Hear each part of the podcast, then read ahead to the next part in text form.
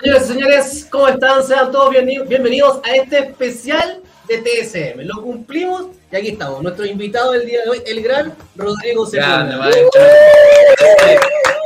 estamos, hola, hola, hola, hola. Para que me enseñen de lucha libre. A eso vine. Bueno, pero el Semu también está con nosotros y también está, ¿quién es la estrella? Pero bueno, al último. Porque está nuestro amigo, el gran, el rey de los titanes, el cachero de este equipo. Con ustedes, el gran Toro. Grande Toro. Muy buenas tardes y bienvenidos todos, cacheros y cacheras, amantes del cachacascán y del wrestling.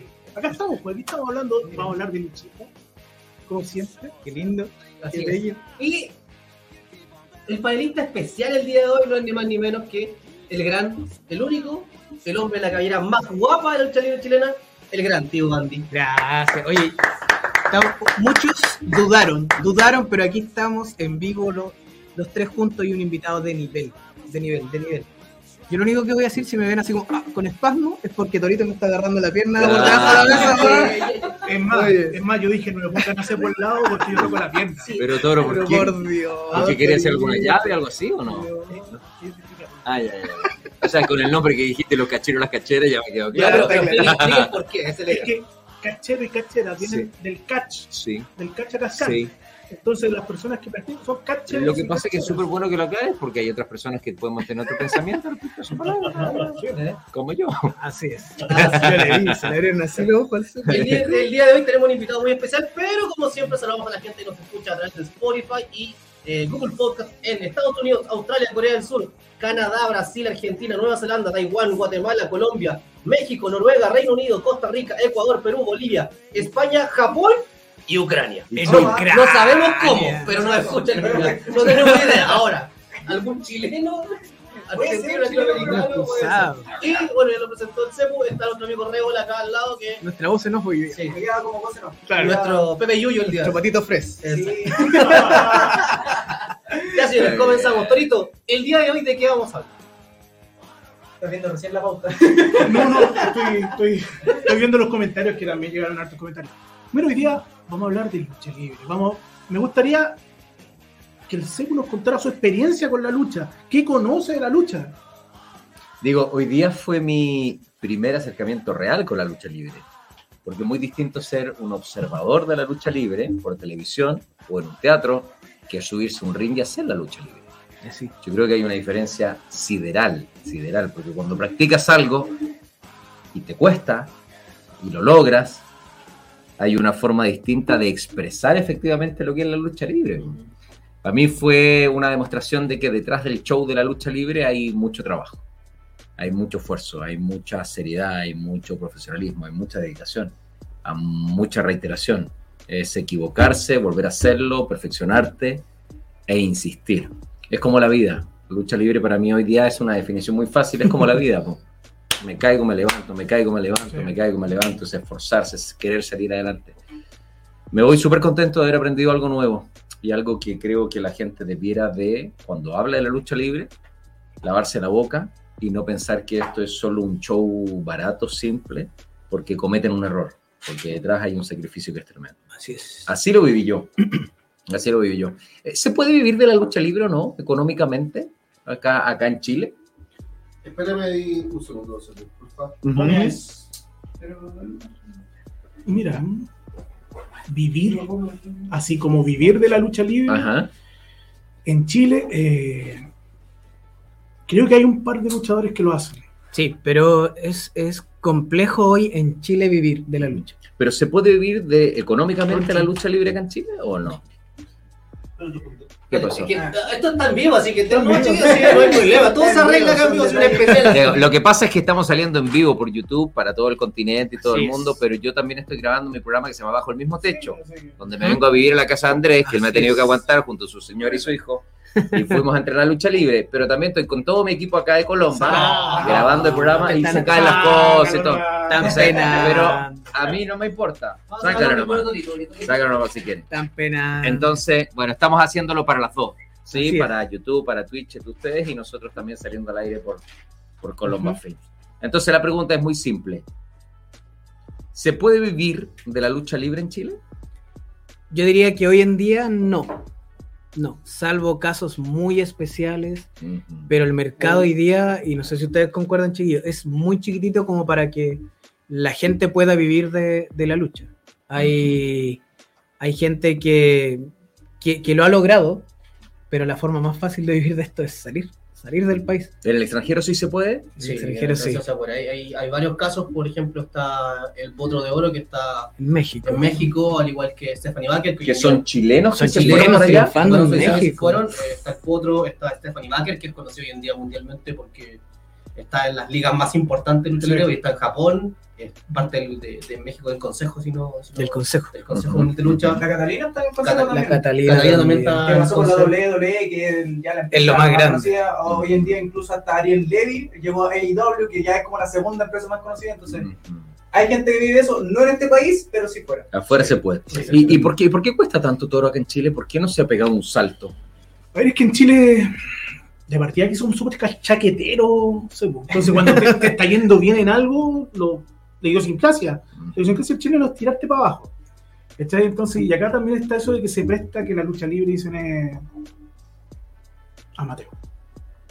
Acá. Acá es amateur. ¿Y es amateur? Yo creo que lamentablemente sí. pues. ¿En serio? ¿Y en qué aspecto es amateur? Por ejemplo, una de las cosas que nosotros siempre hemos puesto en, en importancia en la mesa, que no hay contratos. Por lo tanto, eso implica que las empresas, que tampoco hay muchas empresas de lucha, son agrupaciones, ni siquiera son club deportivo, son agrupaciones. No hay un seguro médico. O sea, tú te lesionas, yo tengo, tengo mi trabajo de lunes a viernes, el sábado y el domingo entreno o hago mis cosas. Me lesiono y dejo de, de percibir el ingreso por mi trabajo. ¿Y la recuperación te la pagas tú? Todo. Eh, A menos que le salga el bichito moral al.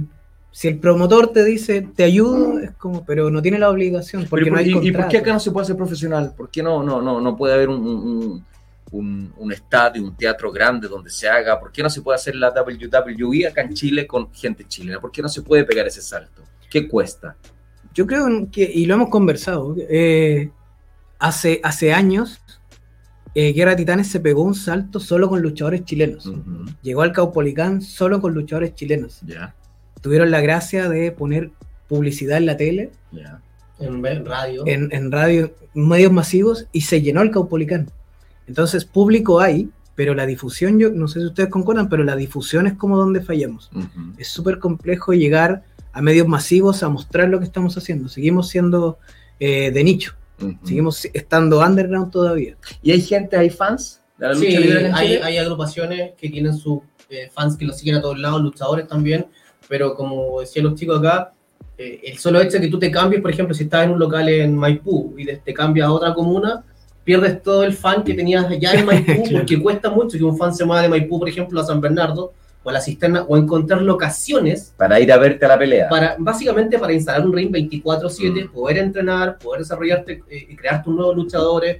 Y, y bueno, algo que hoy en día miramos en menos, quizás de repente, económicamente hablando, también estamos, por ejemplo, los arriendos son sumamente caros hoy en Claro. día. Y arrendar un galpón, donde caiga un ring, tenga camarines, donde eh, traer sillas, Que se vea bonito. que se vea Se vea bonito. Es que Es, eso una inversión bastante importante, claro. en plata, en lucas. Y hoy en día no contamos hoy en día con los grandes auspiciadores que antiguamente se manejaban. Esas son las carencias revoltosas. ¿Esto, ¿Esto es un deporte o no? Sí, claramente, pero también entretenimiento. Ah, ya. ese es otro detalle. Esa- esa la se le olviden de ese que es deporte entretenimiento. A ver, explica. Claramente un deporte porque ¿Por qué? estuviste Por- entrenando hoy sí. en día y viste lo, son caídas, Sí. pero también están estos personajes detrás porque hacen un espectáculo para Ok. la gente. El personaje rudo, el personaje bueno, entretenido. Y o sea, es que hace poco yo estuve conversando esto con un amigo dentro de lo que estáis diciendo el tema del público. ¿Ya? Yo creo que Chile tiene un problema por Ya. ser Chile como es, porque es tan largo. Entonces tú en todos lados tenés público distinto y público de nicho. Entonces, por ejemplo, el público de la lucha libre acá ya puede conocer la WWE.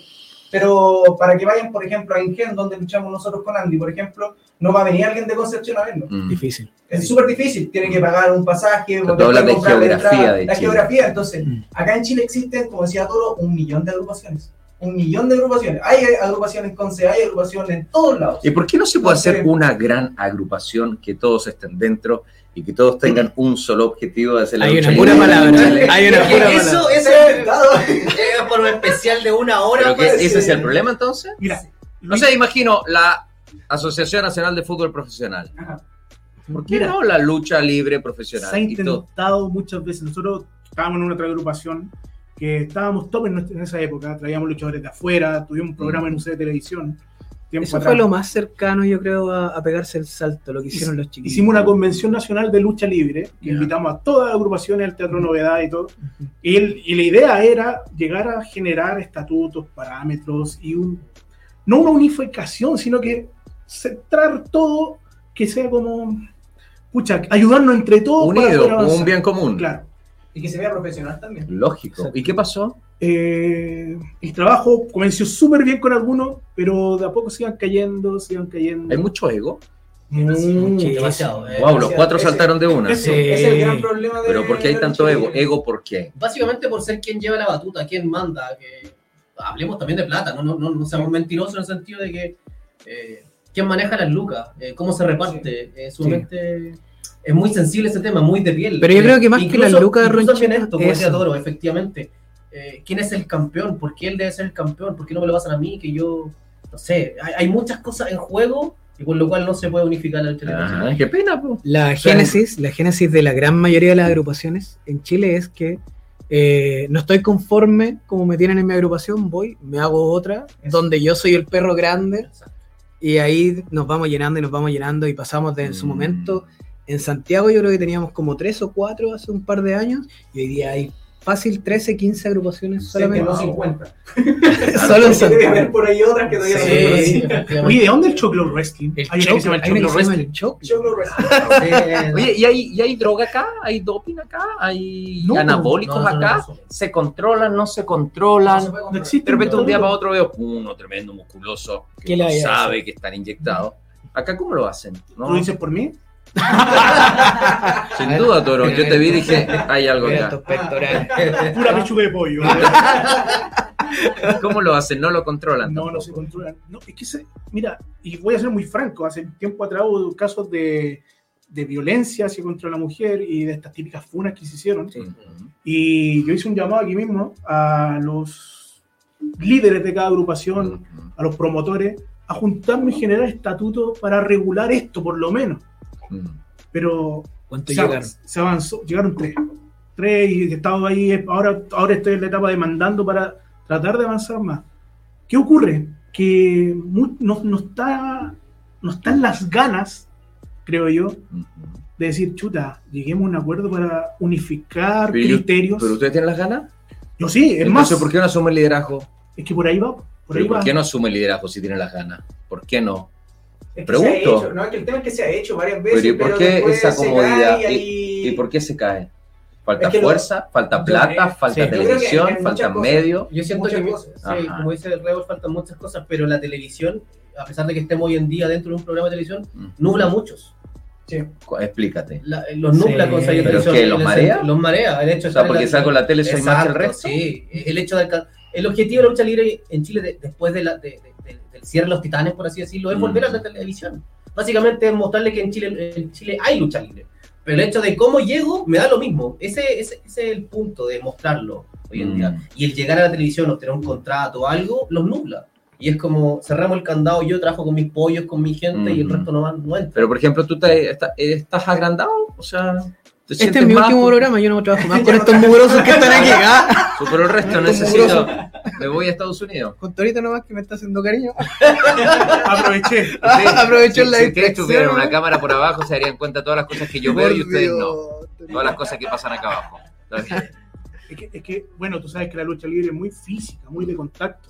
Nosotros perdemos el pudor en muchas cosas por Ay, eso. O sea, no, No, con la llave que me hicieron hoy día yo me absolutamente. para nosotros también no es que no decir Sí, más po. o menos hombre por tocarle la pierna a Andy. Lógico. La última pregunta que les hago para no quitarles más tiempo y que sigan con su lindo programa es: ¿te has lesionado alguna vez fuerte en la lucha libre? En la lucha sí, sí, una vez me, me corrí la clavícula, eh, también me fisuré una costilla, imagínate, y me la fisuré tontamente, fue con- contra la cuerda una caída.